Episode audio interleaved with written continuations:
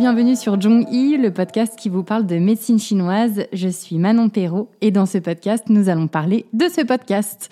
Et oui, c'est le premier épisode de Zhongyi, épisode pilote. J'ai envie pour cet épisode-là de vous parler de ce que j'ai envie de vous proposer, euh, de la forme que prendra ce podcast et des raisons pour lesquelles j'ai eu envie de le créer. Avant qu'on commence réellement à rentrer dans le vif du sujet, je vais vous parler un petit peu de moi pour que vous sachiez à qui vous avez affaire. Donc, comme je vous le disais, je m'appelle Manon Perrault. Ça fait plus de dix ans que je m'intéresse activement à la médecine chinoise. J'ai fait une école en France pendant cinq ans. Et en parallèle de cette école de médecine chinoise, j'ai appris le chinois à l'université Paris Diderot. Donc j'ai aussi un master de chinois. Euh, je considère vraiment que c'est une chance d'avoir appris le chinois en parallèle de mes études de médecine chinoise parce que actuellement ça m'aide à comprendre des notions spécifiques à la médecine chinoise et ça me permet surtout de rencontrer des acteurs et des actrices de la médecine chinoise qui sont sinophones. Et du coup j'ai vraiment l'impression que ça que ça m'aide à mieux appréhender cette discipline qui vient d'une culture euh, tellement différente de la culture européenne et de la culture française. Au cours de mes études, je suis partie vivre à Taïwan euh, donc c'était plus dans le cadre de mes études de chinois pour euh, faire un échange avec une université taïwanaise et j'en ai profité pour trouver un stage dans une clinique de médecine chinoise. Donc pendant un an, j'ai été euh, immergée dans l'univers de la médecine chinoise, à observer la préparation des plantes, à observer les, les, différentes techniques de soins, l'acupuncture, les massages, la pharmacopée, les ventouses, enfin plein de choses dont on aura l'occasion de parler ici. Euh, et du coup, voilà, c'était vraiment hyper riche, hyper intéressant. Au cours de cette année à Taïwan, je suis également tombée amoureuse de Taïwan, tombée amoureuse de la langue chinoise. Euh, en fait, la, médecine chinoise, pour moi, c'est vraiment un tout. Euh, j'adore apprendre et pratiquer le chinois. je trouve que c'est une langue merveilleuse et je trouve d'ailleurs que le fait de pouvoir parler chinois permet de comprendre aussi comment les Chinois perçoivent le monde, comment une telle médecine a pu naître dans un environnement, dans une, dans une telle civilisation. Euh, et c'est aussi des sujets qu'on va aborder sur Zhongyi. Mais venons-en tout de suite au thème principal de ce podcast. De quoi va-t-on parler sur Zhongyi J'ai créé ce podcast avec trois lignes directrices. La première, éveiller la curiosité. La deuxième, faire des rencontres. Et la troisième, apprendre. Éveiller la curiosité, pourquoi? Parce que je considère que la médecine chinoise en France est une discipline qui est toujours assez mal connue, avec beaucoup d'a priori et parfois beaucoup d'erreurs. Et du coup, j'ai envie d'éveiller votre curiosité sur des thèmes particuliers pour que vous sachiez un petit peu mieux de quoi il en retourne quand on parle de médecine chinoise et que ce soit un petit peu mieux compris. Faire des rencontres, eh bien pour la simple raison que ce podcast prendra la forme d'interviews. J'ai envie de vous faire rencontrer des acteurs et des actrices de la médecine chinoise. Voilà pourquoi ce podcast, l'épisode 1, sera le seul épisode avec moi comme seule interlocutrice. Pour les autres, il y aura toujours un invité ou une invitée et nous aborderons un, thème différent à chaque fois. La troisième ligne directrice étant apprendre, eh bien, c'est tout simplement pour euh, apprendre des nouvelles choses, pour à chaque fois vous faire découvrir un panel différent du paysage de la médecine chinoise en France et euh, pour également moi-même que je continue d'apprendre de mon côté. Il y aura toujours à la fin de l'épisode un conseil lecture qui sera donné soit par moi, soit par euh, mon invité. Et le podcast, j'ai envie qu'il soit interactif, c'est-à-dire que vous aurez l'opportunité de poser des questions via Instagram ou bien par email. Je vous mettrai mon email dans la barre d'infos, ainsi que mon Instagram, pour qu'il y ait un échange qui se crée et peut-être qu'un réseau aussi de praticiens ou d'étudiants puisse se créer à travers euh, ce podcast. Qu'on essaye de, créer une sorte de toile d'araignée euh, de la médecine chinoise pour que l'information circule un petit peu mieux. Le podcast sortira tous les 8 du mois. Donc le prochain épisode sera le 8 février. Vous allez me dire pourquoi le 8 Eh bien tout simplement parce que le 8 en Chine est un chiffre porte-bonheur. Est-ce que vous savez pourquoi j'appelle ce podcast Zhongyi Peut-être que parmi vous, il y a des personnes qui parlent chinois, et dans ce cas-là, vous l'avez deviné. Autrement, Zhongyi en chinois, ça veut dire médecine chinoise. En fait, Zhong de Zhongyi vient du caractère Zhongguo, qui veut dire la Chine. Et Yi vient de Yi Xue, qui veut dire la médecine. Donc, ensemble, Zhongyi veut dire médecine chinoise. En fait, c'est l'abréviation de Zhongguo Yi Xue, qui veut dire la médecine de la Chine. Bon, du coup, vous avez vu, je ne me suis pas foulée. Hein. Mon podcast, je l'ai appelé médecine chinoise en chinois. Vous aurez juste à retenir le mot chinois pour vous souvenir du nom du podcast. Est-ce que vous avez remarqué qu'en français, souvent, on parle de médecine traditionnelle chinoise? Je trouve que ce point, il est assez intéressant.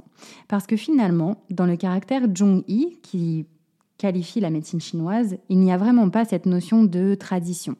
En fait, en Chine, quand on parle de la médecine chinoise, on dit vraiment médecine chinoise. À aucun moment, on va dire la médecine traditionnelle. A contrario, quand on parle de la médecine conventionnelle, on va dire CI. CI, ça veut dire la médecine occidentale.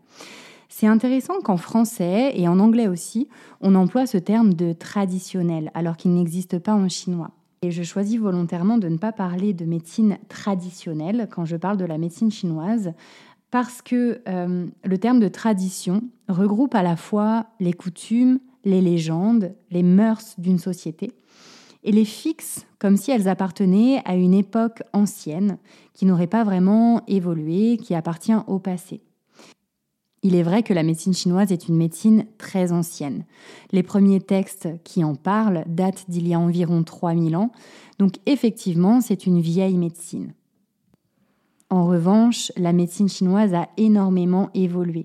Vous vous doutez bien qu'on ne pratique pas la médecine chinoise de la même manière qu'il y a 3000 ans. Du coup, Bien sûr qu'il y a un aspect traditionnel du fait qu'elle soit ancienne.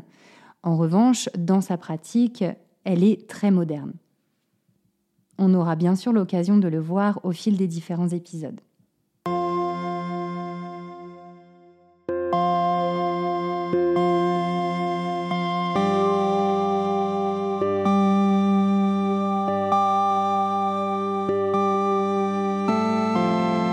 Ça y est, vous avez les informations les plus importantes pour ce podcast.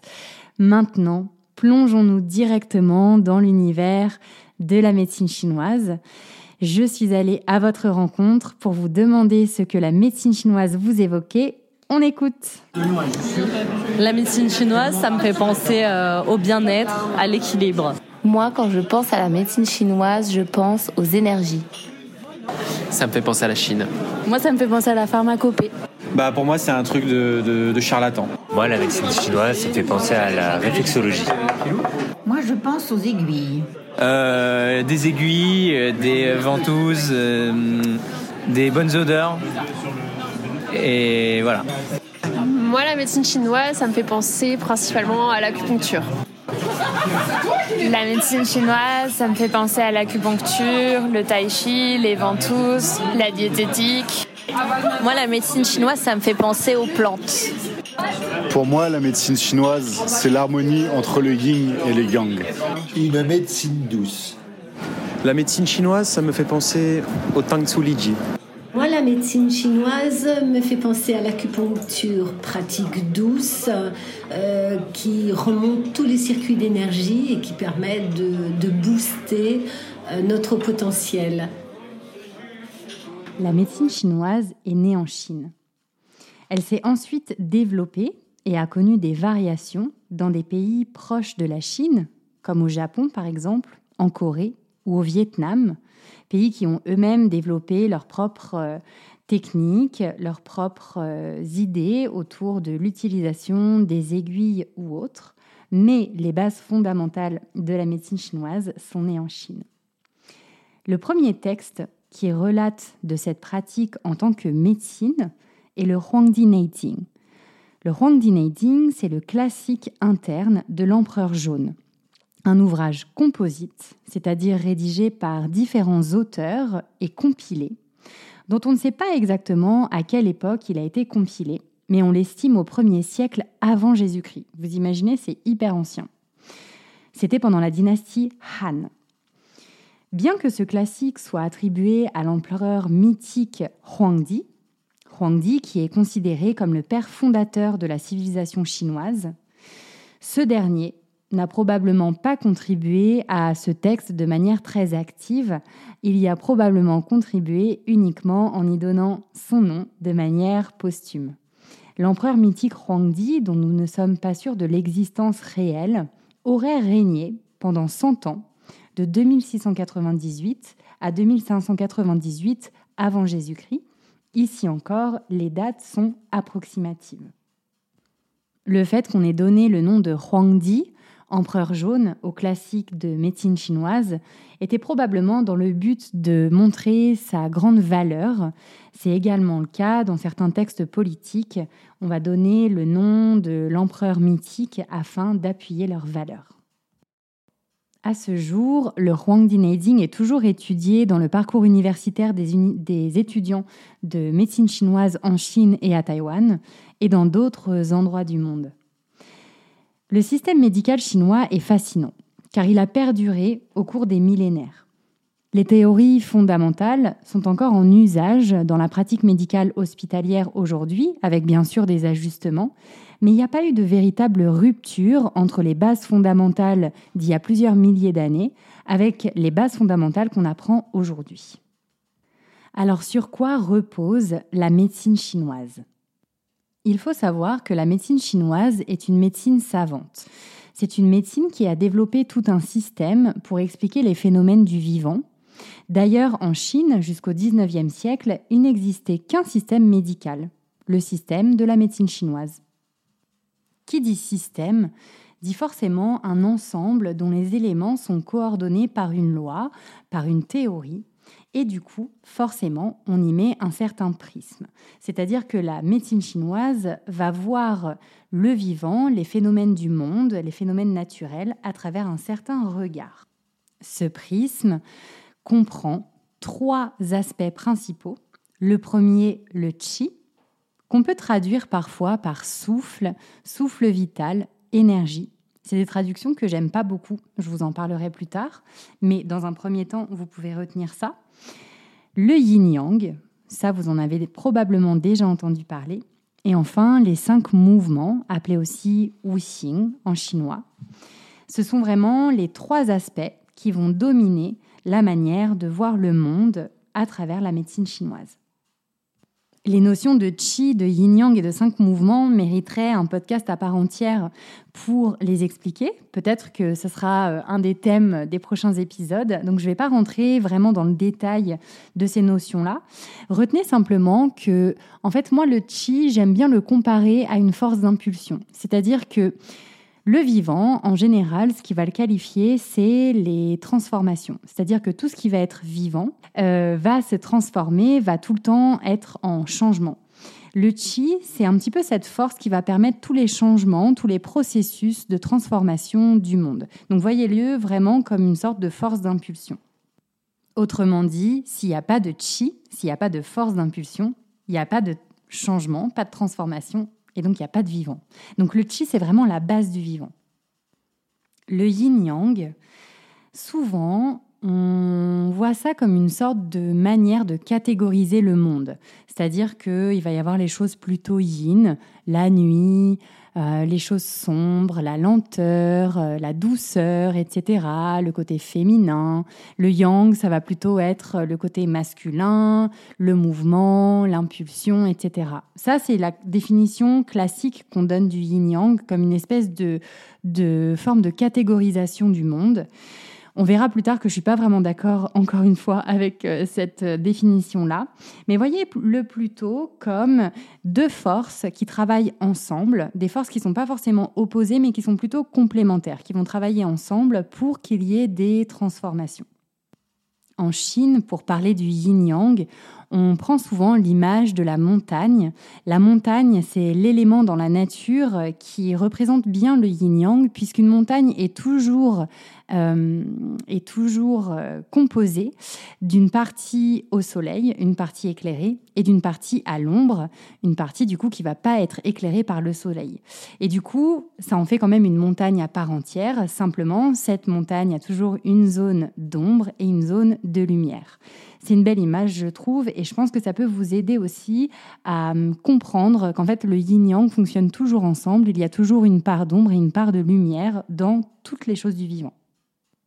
Enfin, les cinq mouvements sont peut-être une des notions les plus complexes du point de vue de la médecine chinoise, puisqu'il s'agit d'une théorie de corrélation entre cinq, cinq agents, cinq euh, matières, plus ou moins, euh, qui vont expliquer tous les phénomènes de transformation du vivant et toutes les propensions que le vivant peut avoir pour se transformer. Ces cinq mouvements sont le bois, le feu, la terre, le métal et l'eau. On verra plus tard, encore une fois, en détail à quoi ça correspond. Mais dites-vous simplement que ces cinq mouvements vont être des hum, sortes de lignes directrices qui vont permettre de classer pour le coup et de corréler tous les éléments du monde. Alors vous allez me dire, ok super, mais avec tout ça, on fait quoi? Eh bien c'est là que ça devient intéressant. Chaque être vivant va être constitué de chi, de yin-yang, de cinq mouvements. Et l'idée, ça va être de trouver l'équilibre au sein de tous ces systèmes. Pour cela, la médecine chinoise a développé différents outils. Par exemple, l'acupuncture, la moxibustion, la pharmacopée, les massages twina ou encore les ventouses. La méthode la plus connue en France est certainement l'acupuncture.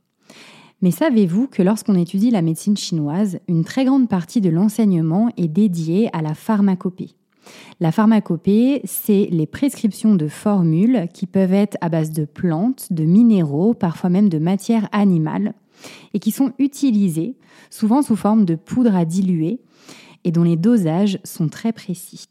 Étrangement, en France, la pharmacopée est assez peu utilisée. En revanche, lorsque je vivais à Taïwan, j'ai remarqué que la pharmacopée était bien plus employée que l'acupuncture elle-même. La pharmacopée fait partie de ce qu'on appelle le Neike. Le Neike, c'est la médecine interne ou la médecine générale. Bon nombre de Taïwanais s'attendent à repartir avec leur formule de pharmacopée lorsqu'ils consultent leur médecin de médecine chinoise. Donc si on veut résumer, toutes ces techniques travaillent sur le corps selon une logique qui est propre à la médecine chinoise afin de rééquilibrer l'ensemble des trois systèmes dont nous avons parlé, le qi, le yin-yang et les cinq mouvements. Selon la médecine chinoise, lorsqu'un inconfort apparaît ou lorsqu'on tombe malade, lorsqu'il y a une douleur, c'est forcément parce qu'un déséquilibre au sein de ces systèmes est apparu. Alors bien sûr, ici je vous simplifie un petit peu le tableau. Mais pour que vous compreniez un peu mieux, regardons comment se passe une consultation de médecine chinoise.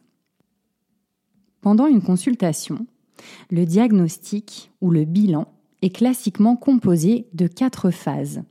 En chinois, ces quatre phases sont Wang, Wen, Wen, Tie. Wang signifie observer, c'est-à-dire que le médecin va observer votre démarche, par exemple, votre teint, la manière dont vous vous tenez, votre posture, tout un tas de choses qui se dégagent de vous et auxquelles vous ne prêtez pas forcément attention, afin de voir un petit peu déjà votre euh, tempérament général. Il y a aussi l'observation de la langue qui constitue une étape primordiale du diagnostic. La deuxième étape, won, signifie écouter. Il s'agit d'une écoute vraiment active. Par exemple, si vous venez pour de la toux, le médecin va écouter votre toux pour voir si c'est une toux plutôt grasse, plutôt sèche, si c'est euh, une toux assez profonde ou bien qui reste plutôt dans la partie haute du corps. Il y a aussi l'écoute, par exemple, du ventre, si le ventre fait du bruit, ou bien l'écoute de la respiration, si la respiration a un sifflement ou ce genre de choses. Tous ces petits détails qui vont donner aussi des informations sur l'état interne du corps. La troisième étape, Wen, veut dire interroger. C'est simplement un temps d'échange avec euh, votre médecin le moment où vous allez lui dire pour quelles raisons vous consultez, quels sont euh, vos inconforts, etc. c'est un dialogue.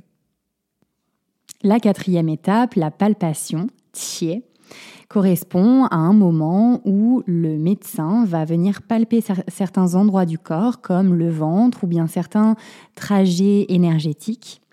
Également, cela correspond à la prise du pouls, qui en médecine chinoise est un moment primordial afin que le médecin puisse récolter des informations que vous ne lui aurez peut-être pas données ou bien pour venir confirmer certaines informations. C'est au terme de ces quatre temps de l'examen que le médecin chinois peut identifier d'où vient le déséquilibre dans votre corps et c'est à la suite de ça qu'il peut vous proposer un soin qui sera approprié.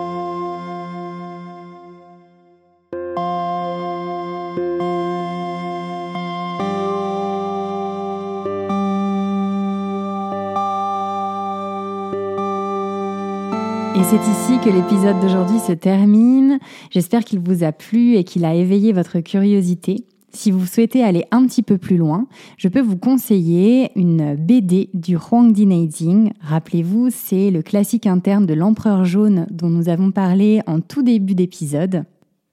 Alors évidemment, le classique interne de l'empereur jaune, ce n'est pas un livre qui est très abordable quand on est complètement novice en médecine chinoise. En revanche, je trouve que sous forme de BD, c'est intéressant parce que c'est très ludique et ça va être très simplifié.